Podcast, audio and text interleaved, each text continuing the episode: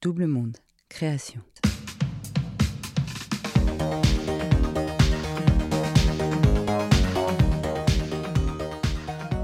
Fallait-il attendre la quarantaine pour que la formule de Pindar Deviens ce que tu es résonne en Paul? Il fallait que sa première vie, en tout cas, s'étiole pour que Paul se trouve, dans le silence d'une loge, la réflexion partagée et une idée de l'humanisme.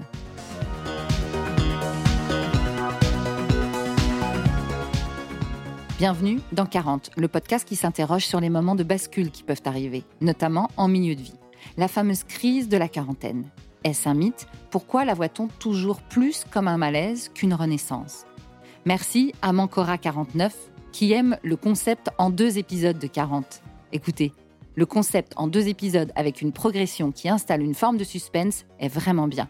L'écoute est facile, chaque interviewé avec des vécus différents, des expériences diverses, nous apporte quelque chose, nous fait réfléchir à nos propres existences.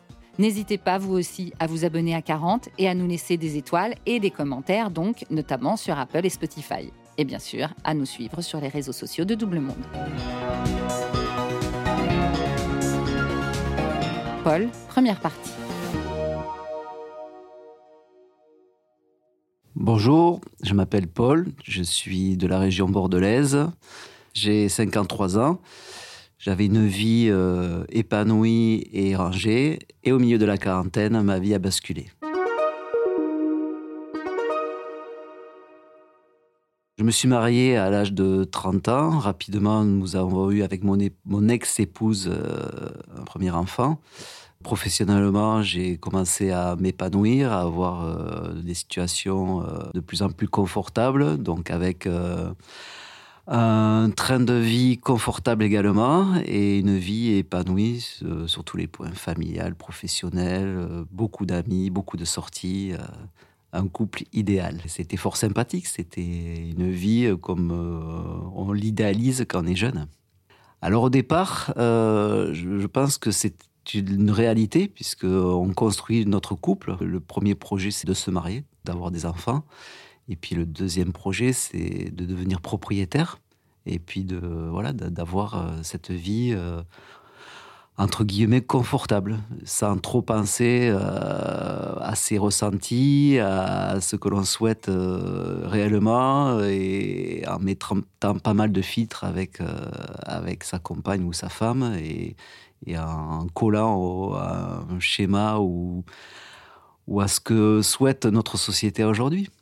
Donc, euh, ben, les enfants grandissant, je pense que le, couple s'oublie également. Donc, euh, par voie de conséquence, on est toujours dans le confort euh, des revenus, le confort des vacances, le confort de la vie que l'on peut avoir à l'extérieur avec ses amis. Mais on a on oublié également de communiquer avec l'autre. Donc, ça a été, pour mon cas, réciproque. Et, même si on affichait euh, le couple idéal par rapport à nos amis, avec le recul, il y avait un gros manque de communication sur tous les points.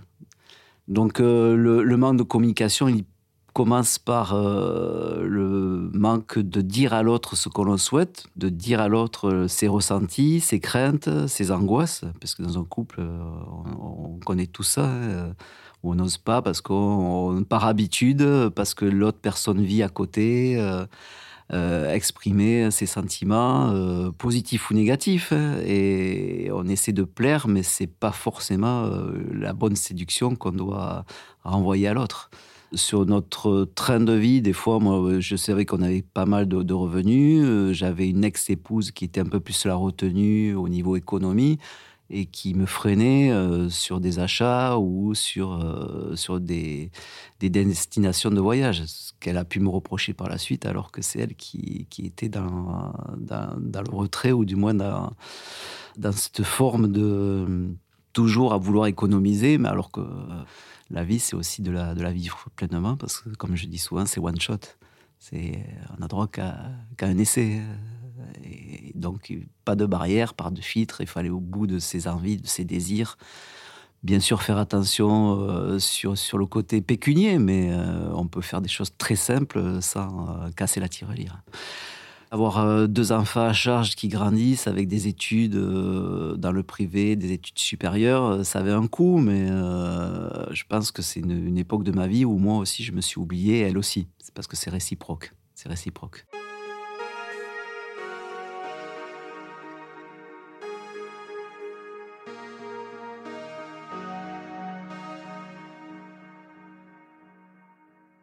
J'ai commencé à sentir un peu un, mal-être par rapport à cette vie de couple à partir de mes 40 ans.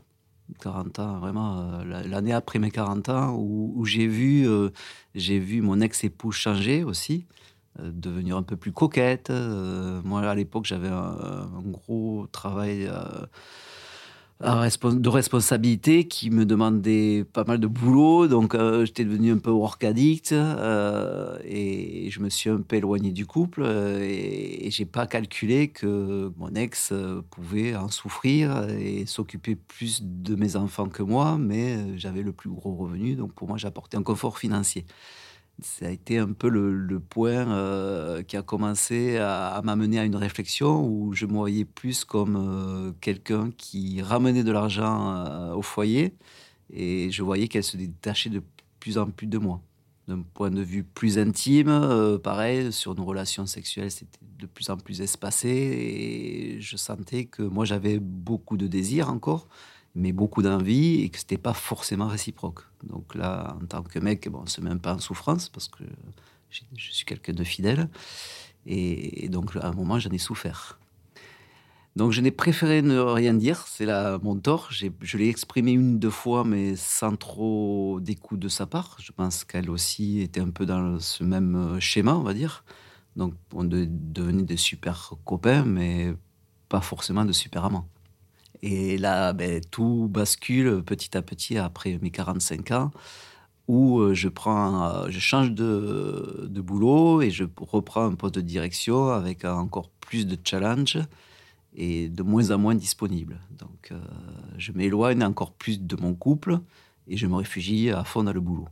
Je pense que j'étais à cette époque encore carriériste, euh, mon ex-épouse également, et j'ai pas vu euh, que, ben, on s'éloignait de plus en plus par rapport à notre, notre relation initiale.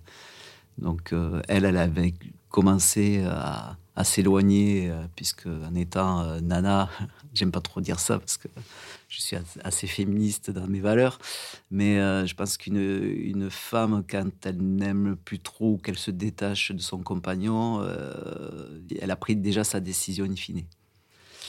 Donc euh, sur cette période-là, je, suis en souffrance après sur mon, travail, donc je décide de changer de, boulot et je prends un travail un peu plus, pas cool, mais un peu plus euh, dans, mes, dans mes cordes, de façon à être beaucoup plus disponible pour mon couple et mes enfants. Mais le mal est fait et, sur euh, les dernières années avant ma rupture, je m'aperçois qu'elle peut mener de temps en temps une double vie. Donc là, euh, première douche froide, première douche froide où euh, je décide de redevenir le, prince charmant et de me battre euh, pour la reconquérir. Donc pendant deux ans, j'oublie tout ce que j'ai pu lire sur son téléphone. J'oublie toutes les infos que j'ai pu euh, glaner de droite et de gauche sur euh, ses éventuelles même ses aventures.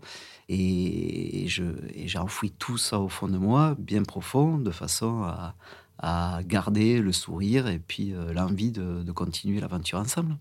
C'est l'enfer parce que je suis en souffrance tous les jours. Je me lève, j'ai la boule au ventre, je ne sais pas sa réaction, donc il y avait des jours avec, des jours sans de son côté. Des fois, elle peut m'envoyer des messages positifs comme des messages très négatifs, mais j'y crois. J'y crois et je me bats. Je me sens coupable de, ce qui arrive. Et puis, petit à petit, euh, je me fais accompagner par une psy. Et, je découvre que je m'aime pas assez, que j'ai des défaillances, que je ne lui renvoie pas l'image positive de l'homme, euh, même en étant euh, prince charmant. Il y a un moment aussi, il faut dégager un peu plus de testostérone et, sortir le bouclier et l'épée, pas, pas être le prince charmant de la belle au bois dormant. Alors sur ces deux ans, toutes les actions que je mettais en place, donc organiser son anniversaire surprise, lui offrir une bague, euh, lui offrir un week-end, euh, c'était, on va dire, éphémère. Donc je voyais qu'elle pouvait se rapprocher de moi suite à ça, parce que c'était un peu la récompense, on va dire. J'aime pas trop ce mot-là, ça fait un peu... voilà, ça fait un peu tout tout. Mais euh, et puis puis c'était fluctuant. Donc un mois après, ben, pouvait repartir plus trop communiquer, plus trop de, de bises. voilà, je sentais qu'elle était repartie sur ses travers et, et, ça, je me cachais, je me cachais, je voulais pas le voir, je ne voulais pas le voir, je ne pouvais pas le concevoir. Je ne pouvais pas le concevoir par rapport justement à ce, rythme de vie ou cette situation qu'on avait mis en place tous les deux, qu'on avait construit, une maison, des enfants, euh, où tout était réussite sur le papier, sur, la façade. Mais en fait, euh, non. Et un jour, euh, alors que je ne m'y attends pas du tout, elle décide de m'annoncer que l'aventure est finie. Ça a été Colanta, quoi. Éteint la torche. Fin de l'aventure. Du jour au lendemain. Donc là, j'ai j'ai pris la porte et puis j'ai surtout descendu euh, les étages euh, à moins 40. Je me suis retrouvé comme ça euh, face à quelqu'un qui m'a dit ben, voilà, notre aventure est finie, on va commencer à, à penser à la séparation et au divorce.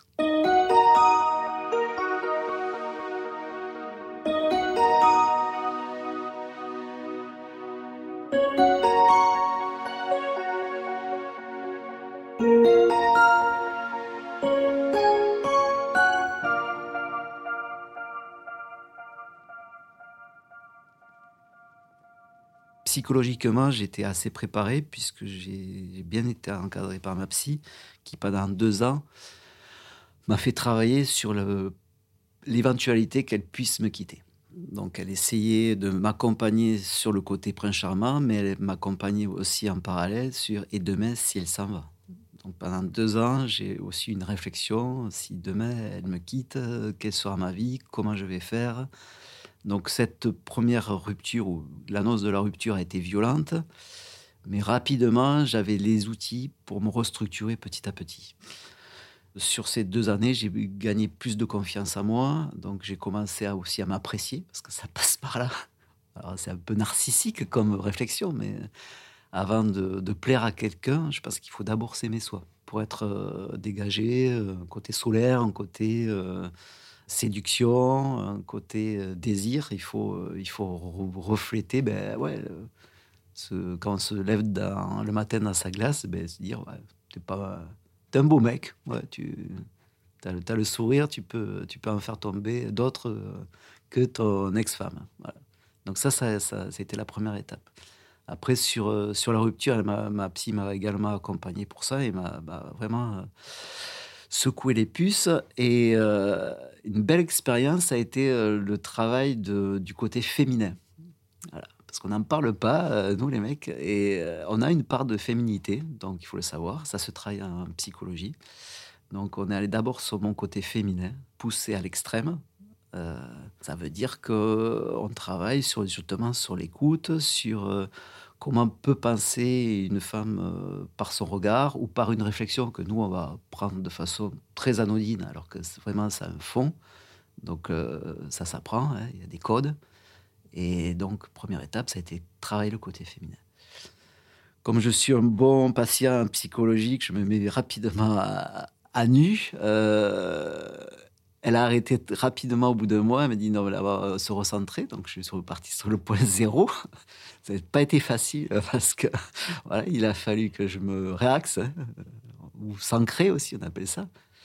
Euh, sentir que ben, on est bien avec soi, qu'on est en paix, qu'on peut continuer. Et puis la, deuxième étape qui a duré aussi un mois, c'est travailler mon côté masculin. pas le côté masculin, testostérone, où elle se battre, mais le côté plus euh, prince charmant, mais plus avec le bouclier, là, euh, l'épée. Et... Donc il faut se l'approprier par rapport à son caractère, par rapport à ses valeurs, par rapport à pas mal de choses. Donc là, c'est personnel. Quoi. La démarche, aussi bien du côté féminin que du côté masculin, elle, est faite en fonction de ses ressentis à soi. Il n'y a pas de, déviation où on va nous imposer quoi que ce soit.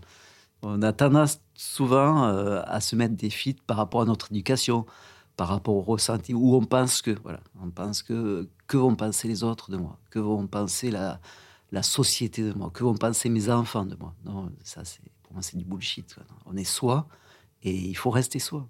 Il n'y a, pas, a pas de discours à avoir. S'améliorer, oui.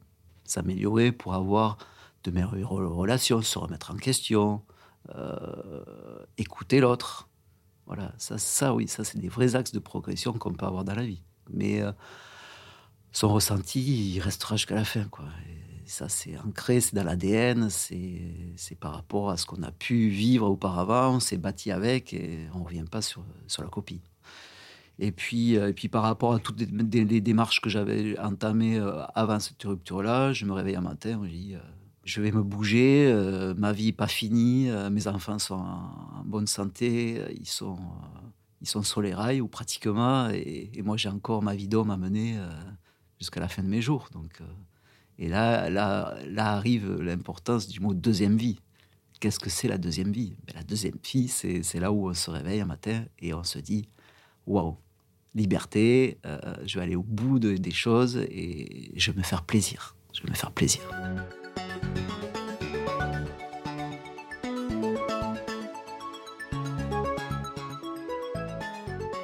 À la quarantaine, on se pose un tas de questions je pense qu'on s'en pose d'entrée très tôt. Après, la, quarantaine, effectivement, c'est euh, c'est le milieu de vie. Hein. C'est le milieu de vie, c'est souvent décrit comme ça. C'est où on s'aperçoit qu'on a vécu avec quelqu'un euh, tant d'années, que les enfants commencent à, voler de leurs propres ailes. Donc, il ils commencent un peu à quitter le foyer familial pour aller voir les copains. On se retrouve euh, tête à tête, une certaine lassitude, une certaine routine. Alors ça, c'est valable, c'est aussi un tort 50-50. C'est-à-dire qu'un couple, ça s'entretient, c'est comme un feu. Si on si on n'attise pas les flammes, tôt ou tard, ça s'éteint. Et, quand ça s'éteint, il n'y a, plus d'issue. C'est se séparer, puis recommencer, rallumer un feu. Mais avec une belle expérience, en se disant, celui-ci, il va pas s'éteindre. Donc j'entame effectivement donc cette deuxième vie après ma rupture et euh, de tout à jamais, je me suis posé pas mal de questions depuis que je suis adolescent sur, euh, sur la vie, sur son contenu, sur les relations entre hommes et femmes, sur euh, ce qui était bon, mauvais, sur, sur moi aussi, sur mes travers, parce que même à 20 ans, ces travers, on commence à les sentir. Alors, pareil, on les enfouit, on les met euh, sous le tapis, euh, comme ça au moins euh, personne ne les voit. La maison est propre, mais la poussière elle est sous le tapis. Donc tout ça, ça m'a mené, mené à une réflexion en disant sur ma deuxième vie, tout ça, je n'en veux plus, mais je, le, refuse en bloc. Moi, je ne suis pas ça. Moi, Paul, je suis pas ça. Je veux, je veux de la transparence. Je veux pouvoir exprimer mes ressentis, pouvoir dire les choses sans être euh, jugé et, et puis m'enrichir, m'enrichir aussi du, discours que je peux avoir avec les autres et par la communication, communication, parce que ça c'est c'est ce que j'ai quoi, ce que j'ai loupé dans, dans, ma vie de couple et certainement dans ma première partie de vie, la communication avec les autres. Et on est des, êtres humains, hommes, femmes, et, et le principe c'est quand même de communiquer. On vit en société. Tout ça, ça, c'est des mots forts. C'est une époque où euh, mes amis m'ont beaucoup accompagné, euh, en m'invitant régulièrement à sortir, à manger. Et un soir, je suis invité par un très proche ami euh, au restaurant qui que j'avais pas revu depuis ma séparation. Et, en discutant, en, justement lui expliquant tout ça, me dit écoute, j'ai quelque chose à te dire et je pense que tu es, tu es le candidat idéal. je suis franc-maçon. À suivre.